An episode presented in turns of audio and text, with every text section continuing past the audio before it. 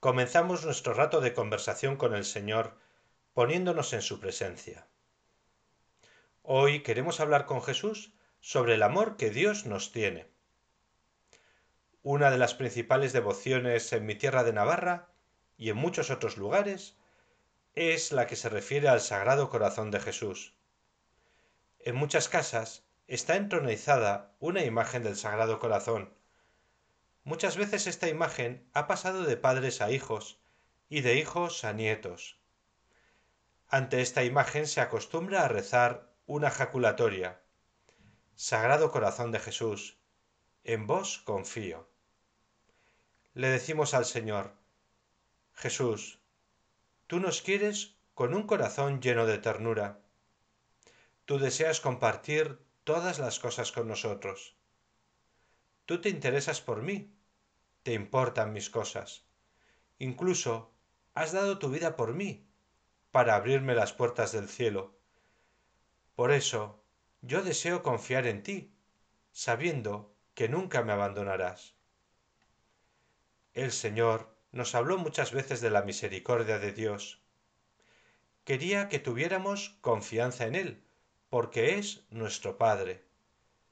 Y un Padre siempre quiere lo mejor para sus hijos. Dios nos quiere siempre, aunque nuestras obras no sean las mejores.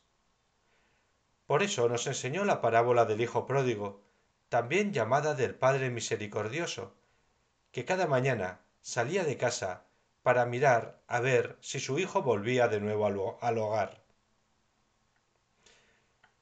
El Hijo de Dios fue enviado por el Padre para enseñarnos todas las cosas, para mostrarnos el amor que nos tiene. Meditando el Evangelio, podemos darnos cuenta de hasta dónde llega el amor de Dios hay una imagen de Jesús que gustaba especialmente a los primeros cristianos. Es quizá la imagen más repetida en el primitivo arte cristiano. Jesús como buen pastor que lleva una oveja sobre sus hombros. Esta imagen está inspirada en el capítulo 15 de Lucas, donde se narra lo siguiente. En aquel tiempo Jesús dijo a los fariseos y a los escribas esta parábola. ¿Quién de vosotros si tiene cien ovejas y pierde una de ellas, no deja las noventa y nueve en el desierto y va tras la descarriada hasta que la encuentra?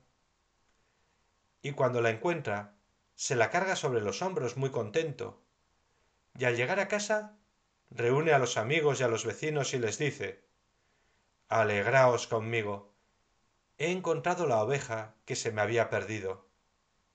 Os digo que así también habrá más alegría en el cielo por un solo pecador que se convierta, que por noventa y nueve justos que no necesitan convertirse. En esta pequeña parábola, el buen pastor representa a Jesús, y la oveja perdida representa al pecador que se ha separado del, rebaño que es la iglesia. Hace poco tiempo estaba en el monte con un amigo y me crucé con un rebaño de ovejas. El rebaño iba caminando, quizá en busca de agua para beber. Cerrando la marcha, iba una oveja coja. Esta oveja corría el riesgo de perderse si no era capaz de seguir el ritmo de las demás. Cuando una oveja está perdida, normalmente es que le pasa algo, porque no puede caminar esto puede ocurrirnos a cualquiera de nosotros. Por el motivo que sea, por nuestra limitación y debilidad, nos alejamos de los demás, nos alejamos de Dios. ¿Qué hace entonces Jesús?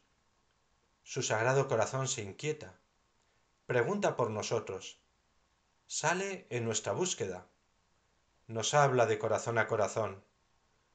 Como un buen amigo, busca compartir los sentimientos de su sagrado corazón para movernos hacia el amor de Dios.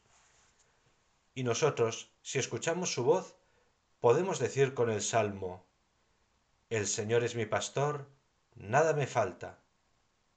En verdes praderas me hace recostar. Me conduce hacia fuentes tranquilas y repara mis fuerzas.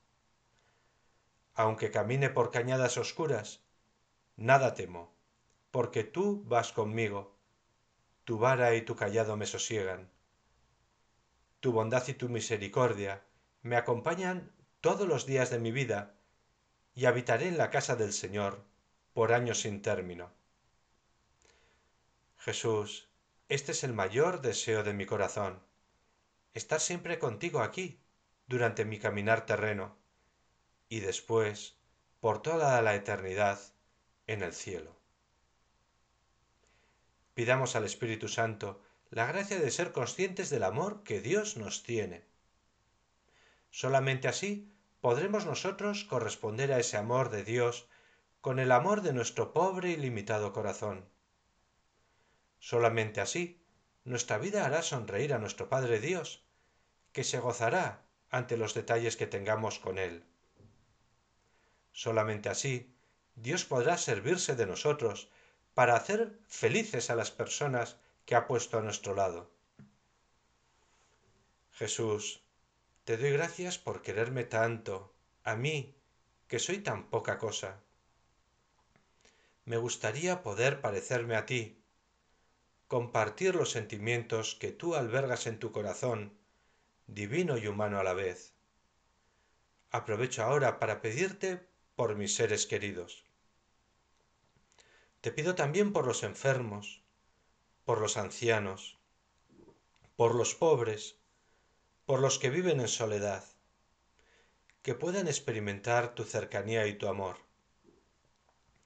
Te pido también que hagas de mí un testigo veraz, que pueda dar a conocer a otras personas el gran amor que nos tienes.